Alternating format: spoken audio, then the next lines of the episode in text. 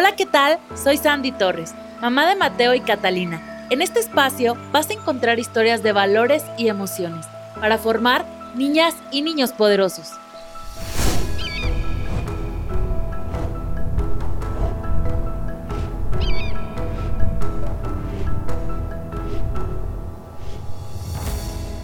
Bienvenidos al capítulo 006 Poderosos. El cuento de hoy se llama La niña que nunca cometía errores. Beatriz Nunca Falla es una niña de 9 años que nunca, ni una sola vez, ha cometido un error. Nunca olvida sus deberes de matemáticas. Nunca lleva calcetines desparejos. Siempre es la ganadora del espectáculo de talentos de su colegio. De hecho, Beatriz tiene el récord de perfección en su ciudad, donde la conocen como la niña que nunca comete errores. La vida de Beatriz discurre siempre con tranquilidad. Hasta que un día pasa lo imprescindible. Comete su primer error y delante de todo el mundo. Este es un libro de Pet y Gary Rubinstein. Las ilustraciones son de Mark Pet. ¡Comenzamos! El viernes empezó como cualquier otro día para Beatriz nunca falla. Se puso unos calcetines del mismo color,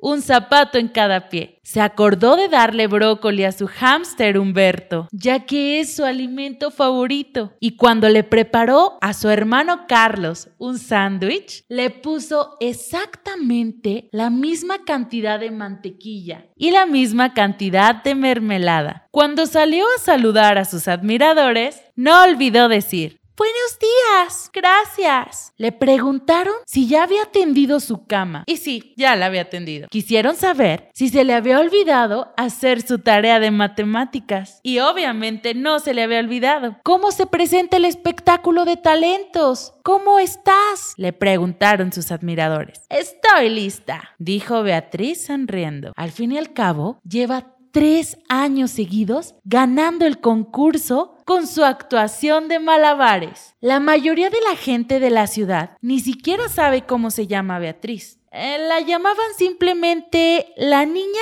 que nunca cometía errores, porque hasta donde les alcanzaba su memoria, a Beatriz nunca, nunca le había salido nada mal. A diferencia de Beatriz, Carlos su hermanito, cometía muchos errores. Se comía los lápices de colores y dibujaba con chícharos verdes en una hoja. Bailaba con las manos y tocaba el piano con los pies. A Carlos le encantaba cometer errores. En el colegio, Beatriz, junto con sus dos mejores amigas, Emilia y Sara, formaban parte de un grupo de cocina. Para preparar unas gigantes magdalenas, necesitaban cuatro huevos. Beatriz se acercó al refrigerador. Tomó con mucho cuidado los huevos más grandes que encontró. Pero, de vuelta con los huevos, se resbaló. Los huevos salieron volando. Beatriz estaba a punto de cometer su primer error. ¿Y qué creen? No lo hizo. Uf, por poco, pensó Beatriz. Lo siento, Beatriz, se me ha caído un trozo de mantequilla. No digas nada, Emilia. El resto del día,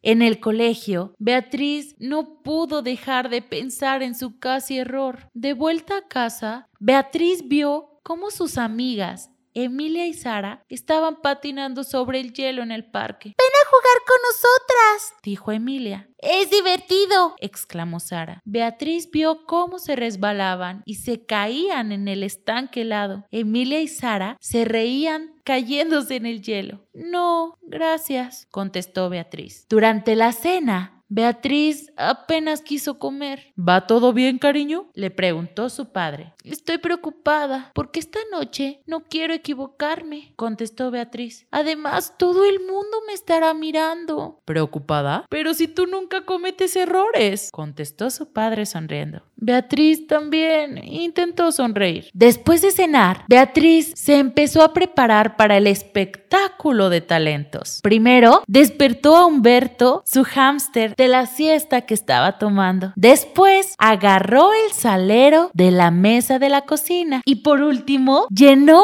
un globo con agua. La sala de actos del colegio estaba llena. Beatriz Sentía muchos nervios en el estómago. Esperó a que empezara la música de sus malabares. Es ella. Es la niña que nunca comete errores, dijo una mujer. Oh, seguro le saldrá perfecto, interfirió un hombre. Cuando la música empezó a sonar, Beatriz lanzó a Humberto por los aires. Después lanzó el salero. Finalmente hizo lo mismo con el globo de agua. Beatriz no perdía el ritmo.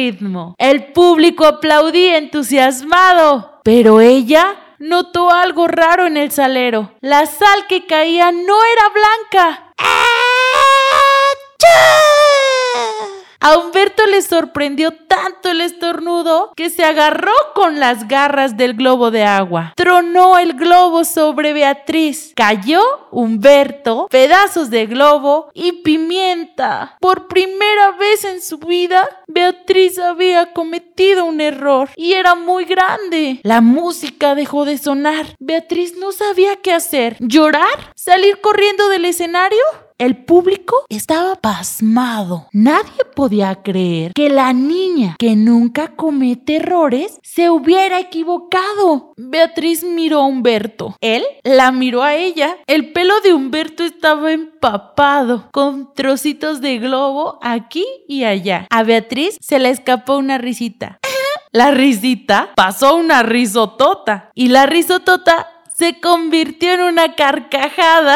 Los asistentes se miraron unos a otros y luego miraron a Beatriz. Primero soltaron unas risitas, luego unas risotas y finalmente estallaron en carcajadas. Beatriz y el público rieron y rieron hasta olvidarse de que estaban riéndose. Esa noche, Beatriz durmió mejor que nunca. Por la mañana, ninguno de sus admiradores la esperaba para saludarla. Cuando se estaba vistiendo, sin razón alguna, se puso un calcetín de lunares en un pie y uno de cuadros en el otro pie.